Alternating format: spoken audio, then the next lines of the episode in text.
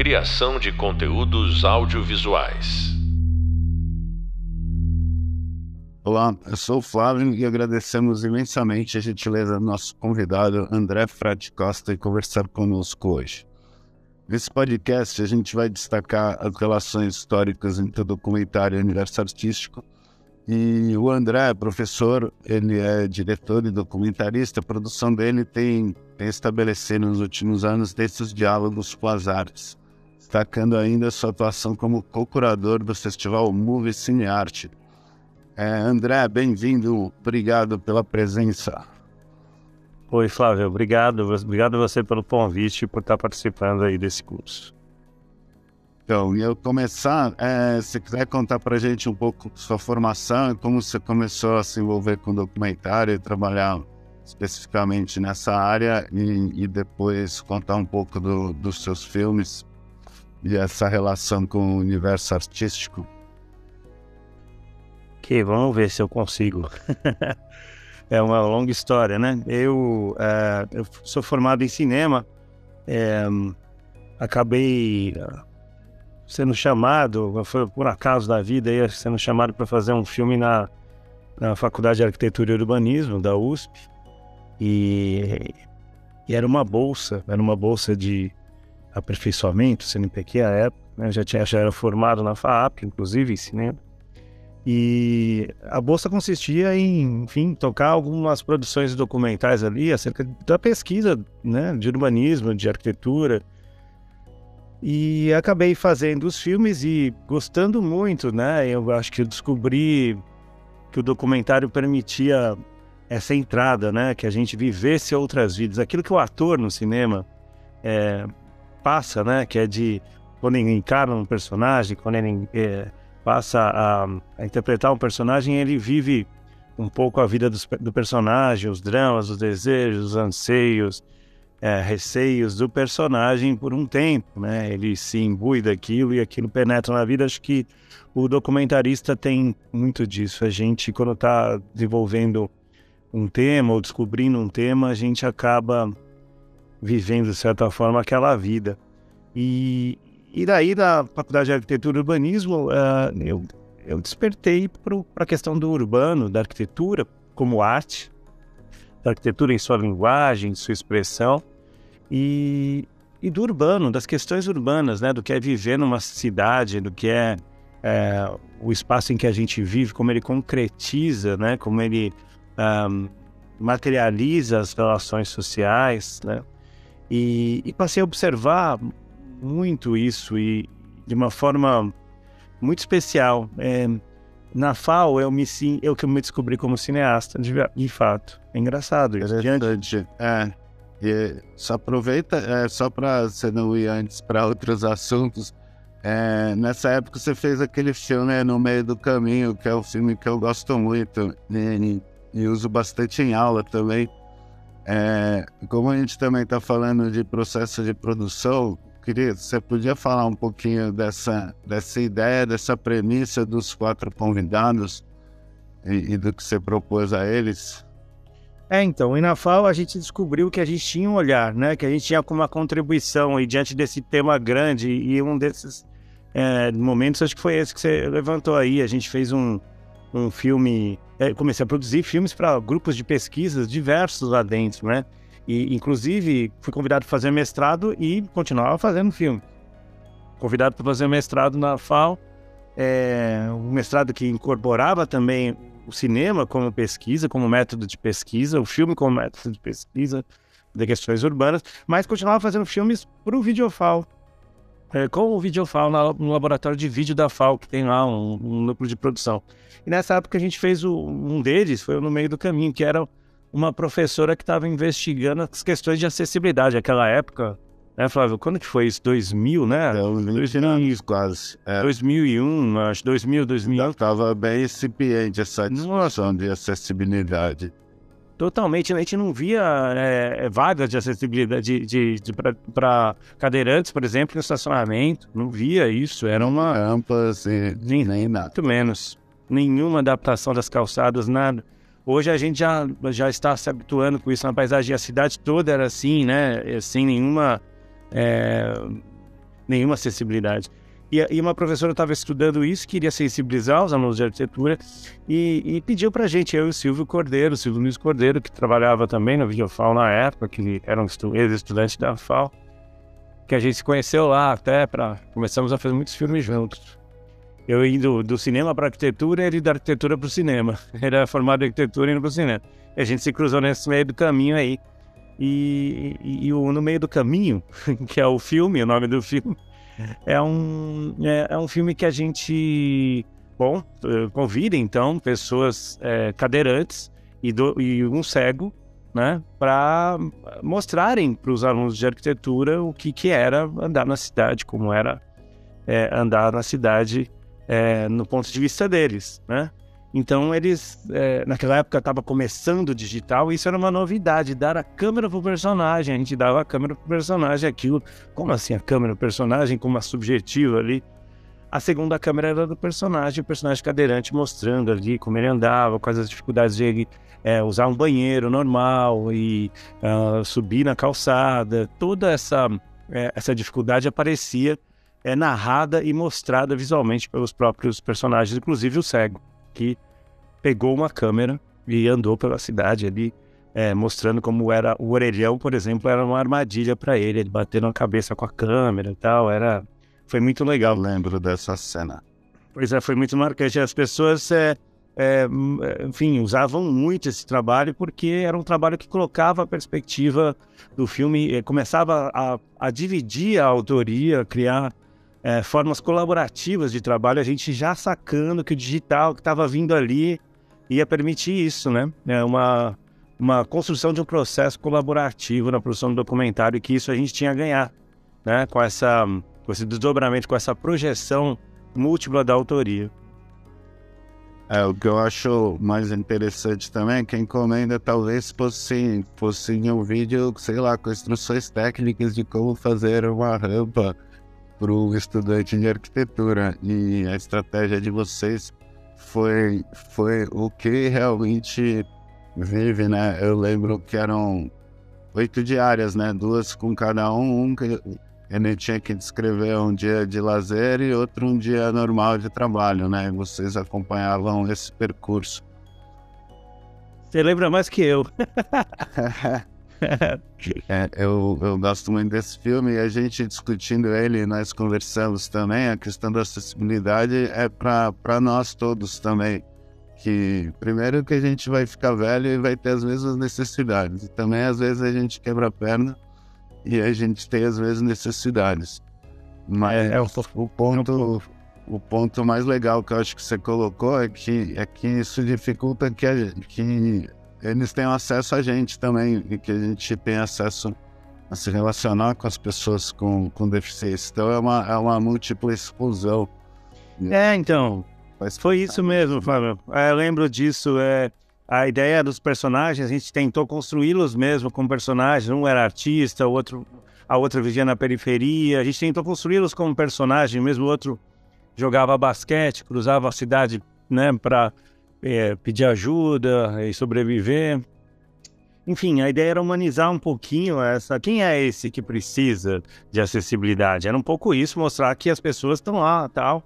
E mostrar que as pessoas, cara, são pessoas que poderiam muito bem a gente desejar ter convívio, né? Por exemplo, é, é, tem, tem falas muito interessantes por parte dos personagens ali que é, mostram que, poxa, o direito universal significa não o direito que dá acesso às, às partes, todas as partes, é acesso a todos, né? É acesso a todos, inclusive a gente. Não é que a gente estaria é, ali incentivando uh, o aluno de arquitetura a pensar a acessibilidade para essas pessoas que têm necessidades especiais de locomoção. Não. Aquele direito a acessibilidade é nossa também, mesmo que nós que não temos essa necessidade de locomoção, nós temos o direito de conviver com essas pessoas no espaço público, em qualquer espaço de convívio, seja num cinema, e às vezes eu quero levar alguém que tenha bengala, que ande de cadeira de roda, ou que eu possa cruzar com essas pessoas de repente num espaço desse, é meu direito, não direito deles, né? Então, é, era um pouco essa perspectiva e acho que a gente conseguiu naquela época com o mini DV qualidade baixíssima de vídeo digital, ainda o vídeo digital começando, né? Esse filme foi muito utilizado, rodou bastante mesmo. Mas aí a gente começou, eu comecei a me ver ali como cineasta no, no âmbito da arquitetura e das questões da cidade, né? Então, aí eu falei, caramba, fazer cinema, fazer cinema é interessante, né? Quando a gente detém essa linguagem, mas a gente se debruça sobre outro território, né? E quando eu descobri isso na faculdade de arquitetura, se abriu para arqueologia, para saúde, filmes no campo da saúde é, que eu fiz e filmes é, de, de, sobre arte, né? Hoje, mais recentemente, tem sido muito a minha especialidade fazer filmes sobre artistas, sobre processos artísticos, sobre arte contemporânea, um pouco nessa linha aí, né? um pouco nessa abertura que provocou é, o fato de ter me descoberto como cineasta na FAO. Quer falar mais um pouquinho ainda, seguindo o rumo do, do urbano, do, por exemplo, do Histórias de Morar, que é o, um filme já posterior, uhum. quando no próximo Frio e Ferro, que já é, vai para um outro universo rural. É. Pois é, eu acho que é um outro universo, mas às vezes eu fico pensando que fala da mesma coisa. Acho, que a gente vai ficando mais velho, a gente vai descobrindo que a gente está fazendo a mesma coisa sempre. Que a gente está percorrendo alguns temas. O, o, o, o Histórias de Morar e Demolições foi um filme que ganhou o concurso uh, concorrido à época, assim, de filmes é, de experimentação, de inventividade, que era o, o, o Rumos, o, o, o programa Rumos do Cultural. Né? E naquela época tinha um ano audiovisual, um ano artes visuais, um ano cinema, um ano artes visuais, era assim. E naquela época uh, a gente ganhou, foi um dos ganhadores do Rumos, um dos cinco ganhadores. E a ideia era fazer um retrato também dessa que a gente está sofrendo de novo agora em São Paulo, é, demolições a mil, bairros que estão indo para o chão, as histórias indo para o chão para construírem novos prédios. É uma cidade que se reconstrói a todo instante e fica cada vez mais desumana e cada vez pior, né? Estava é, conversando agora aqui com o Espeto, um, um VJ que inclusive vai participar aí de, um, de umas conversas comigo, né? É, ele estava dizendo isso, falou, cara, parecendo guerra civil, centro da cidade, as pessoas estão se acostumando. Então, não adianta erguer uma cidade nova, cheia de muros, e a cidade continua, o espaço público está em guerra, né? Assim, é uma constante paisagem de guerra. Então, o Histórias de Morar era um pouco isso. É, pois é, Histórias de Morar era um pouco isso aí, era de é, tentar retratar essas demolições, mas sob a perspectiva das famílias que estavam saindo das suas casas e deixando as suas memórias deixarem de existir, né? Assim, né? É, era um pouco essa perspectiva. Também era um filme colaborativo, num certo sentido. A gente fazia com que os próprios personagens produzissem áudios e fotos que eram para a gente usar no filme. Então, sempre essa perspectiva foi sempre essa pegada um pouco assim de colaboração do personagem ser alguém que também realiza a imagem. Os nossos filmes têm bastante isso, assim, no olhar periférico. Teve, tiveram bastante dessas coisas. Acho que até hoje ainda tem um, um pouco essa marca, assim. É, e então a gente estava falando disso do urbano, né? A, a FAO me sensibilizou para as questões da cidade, mas é, a questão do patrimônio, dessa da, da, memória, do patrimônio material, ela também está presente num outro filme meu que foi discutir o universo Guimarães Rosa no, com o filme No Próximo Frio Eu Ferro? No, no próximo Fio Ferro, a gente foi atrás do último construtor de carro de bois, com 87 anos ele tinha, e era o último da região, então ele estava prestes a morrer, tanto que morreu depois de três meses do filme pronto, a gente ficou dois anos e meio filmando, indo para lá. É, ele, esse saber ia se perder na região, a região toda ali, é, onde, por onde Guimarães Rosa andou e escreveu o Grande Sertão ali, Morro da Garça. É, a ideia era, era discutir um pouco isso, né? Para onde vai esse saber, para onde vai essa, é, essa cultura que é materializada num objeto, ou seja, num edifício, numa casa, é, essa cultura e essa memória que de alguma forma é materializada quando ela deixa de existir, para onde é que ela vai, né? Nessa imaterialidade é, em trânsito, né? Assim, e o filme é, às vezes é uma forma também da gente conseguir resgatar isso enquanto ela está se materializando, é, conseguir de alguma forma é, preservar algo, não tudo, mas algo do que está tá indo, né? É, a gente tinha falado de Carlos de Boa era Humberto Mauro em dois filmes, né? Então, você seguiu esta tradição, digamos assim, ou atualizou esta tradição. O, o segundo dele foi 74, né? Foi o último, um dos últimos filmes dele, eu acho, foi o Carro de Boi, que ele tinha filmado, depois ele refilmou colorido e mais sim, elaborado. É, era uma referência sobre os nossos ombros. Oh. Mas é, é isso, acho que tem uma relação, né, dessas coisas que passa por aí. Todos estão falando, de certa forma, de arquitetura, de, de, de uma arte, né, ou literatura, ou a construção do carro de boi, uma arte popular. Então eu fui percebendo que também esse assunto, o cinema era a forma, o cinema documentário era a forma de eu falar sobre literatura, sobre arquitetura, sobre coisas que me interessavam e, e, e, também aprender, sobretudo aprender sobre essas coisas. Acho que o documentário, a grande chave do documentário é essa, né? Aprender. É por isso que a gente chega na questão da arte contemporânea. É, eu acho que. Aí você começou. Foi com a Regina Silveira que você começou? Ou com ela eu lembro que você fez vários filmes, né?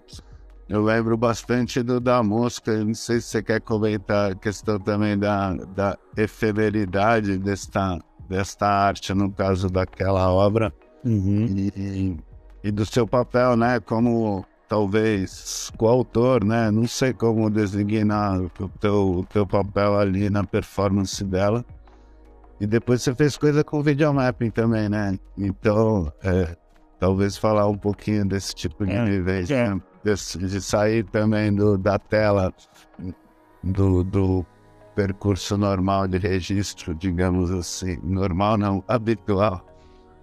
É, acho que é isso. Acho que surgiu nesse momento, acho que talvez tenha sido ali mesmo a questão do interesse com a arte contemporânea. Bom, o interesse pela arte contemporânea eu já tinha, mas é, como cineasta, né, com o meu trabalho, assim, de, de, de objetivar isso, de mirar isso, foi certamente, acho que nessa época que eu conheci a Regina Silveira, e que ela comecei a fazer alguns filmes para ela de trabalhos efêmeros mesmo, de trabalho de intervenções urbanas que ela fazia, um, projeções né, de imagens na cidade, em deslocamento. Então, o Transit, que é um filme de 2001, é, é, é um, foi uma intervenção que ela fez para a cidade com uma mosca, uma projeção de uma mosca. E aquilo ia se perder, aquilo ia criar o frisson é, daquelas noites, duas noites frias em São Paulo, mas ia se perder, e aí a ideia do cinema como uma forma, de novo, de reter, né? De não deixar, de dar uma sobrevida que trabalha. O cinema apareceu com a arte material, com a arte conceitual, com a performance na década de 60, assim, né? O cinema como registro. É, e uma forma de perpetuar aquele momento, aquele instante, né? E, então começou assim, acho que muito por aí, uma demanda dessa, de ah, vamos registrar e vamos dar um formato para isso, um formato documental que, que possa recuperar parte, pelo menos, da experiência de quem estava vendo aquilo pela cidade naquele dia. Era essa a estratégia. Para recuperar, a gente, a gente sai além do registro, a gente precisa também articular um pouco a linguagem, criar uma experiência estética cinematográfica para aquele trabalho. Não vai ser aquele trabalho, vai ser uma representação cinematográfica daquele trabalho. Então a gente precisa trazer é, para cima também uma experiência rica cinematograficamente falando.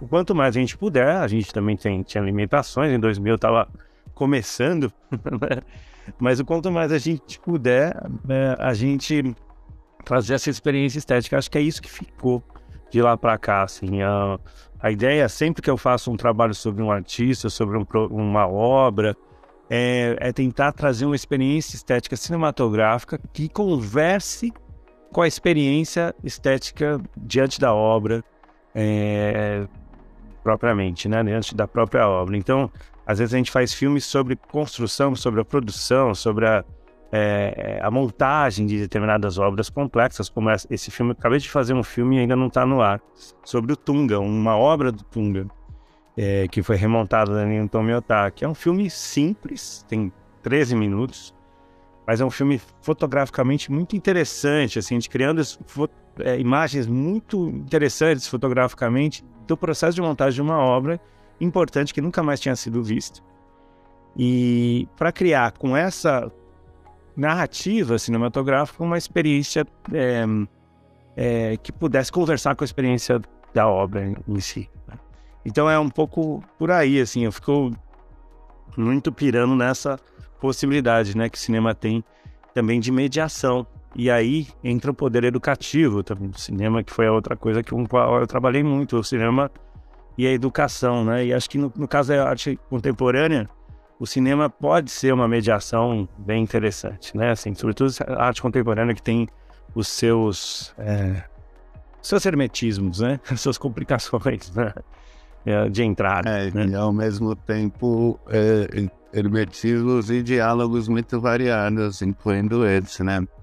Hum. Você podia falar um pouco também, é, você como aí como educador, você dá aula no curso de cinema, só que você também dá aula para o curso de artes plásticas. E em seguida, mais recentemente, é, criou um festival de cinema e arte, né?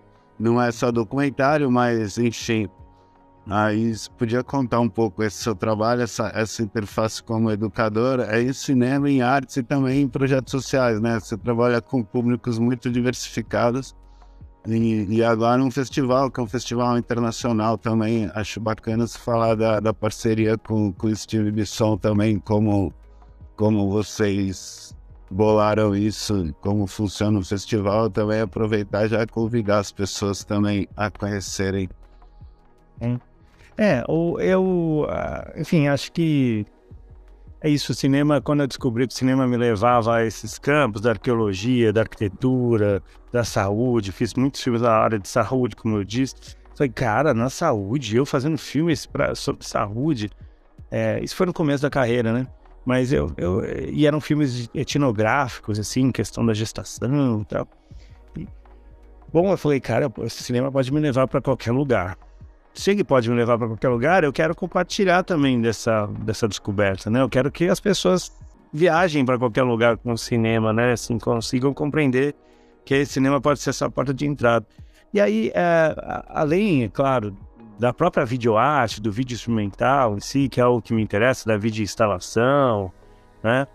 Eu acho que é, essa aproximação acabou me trazendo para o campo da, da, das artes, para o curso de artes da FAP, né? Eu virei professor de lá também, então, além de professor de cinema, eu dou aula lá de uma disciplina que tem a ver com a imagem e movimento, movimento na imagem no campo das artes visuais. E isso foi adensando a arquitetura, a arte, a arquitetura, a ponto da gente sentir falta. A gente tinha umas produções nossas sobre, de filmes dessa natureza e não tinha muito circuito no Brasil, então a gente criou um festival. Já que não tem muita janela, vamos criar uma. E a gente criou uma, um festival que começou em 2012, lá em Monte Verde, que é o Move Cinearte, né? E depois ele veio para São Paulo, e de São Paulo ele ganhou essa parceria com uma, uma produtora que chama Filme Sei, lá, é, na Itália, na região do Vêneto, que é do Steve Bisson, e essa parceria trouxe para o MOVE a, a possibilidade de, de, acontecer em São Paulo e em Veneza no mesmo ano. Então, a gente tem uma edição que acontece aqui em São Paulo de forma grande, ou às vezes quatro, cinco dias, já teve até oito dias de festival. Em Veneza acontece um ou dois dias de festival com uma programação também intensa. É, e essa ponte, apesar de ser um festival internacional, Veneza e São Paulo é um festival pequeno mas que mostrou pra gente que, cara, mesmo nos pequenos eventos, essa troca é muito enriquecedora. E o Move Cine Arte passou a mostrar filmes de arquitetura e de cinema quando, de, e de artes é, que dependendo um pouco da Bienal, né, do tempo da Bienal. É, e a Bienal de Artes de Veneza acontece é, quando ela acontece a gente faz uma edição só de filmes de arte. Quando acontece a Bienal de Arquitetura a gente faz só de filmes de arquitetura. Então, foi uma experiência bem interessante, está sendo bem bacana de receber as pessoas para ver esse tipo de filme com essa curadoria muito específica. Bacana, André. É um festival binacional por enquanto. Só me conta é, os últimos. Só para a gente ter uma noção do, da primeira edição que eu, que eu estava lá em Multiverde até a última. Quantos, quantos filmes inscritos, quantos vocês exibiram, só para a gente dar uma dimensionada e quando vai ser o próximo? É, Flávio, eu não, você sabe que eu não tenho esse número, de, mas eu sei que a gente seleciona poucos filmes, em torno de 15 a 20 filmes por ano só. A gente recebe cerca de 300 inscrições e a gente seleciona 20, no máximo, a maior edição foram 25 filmes.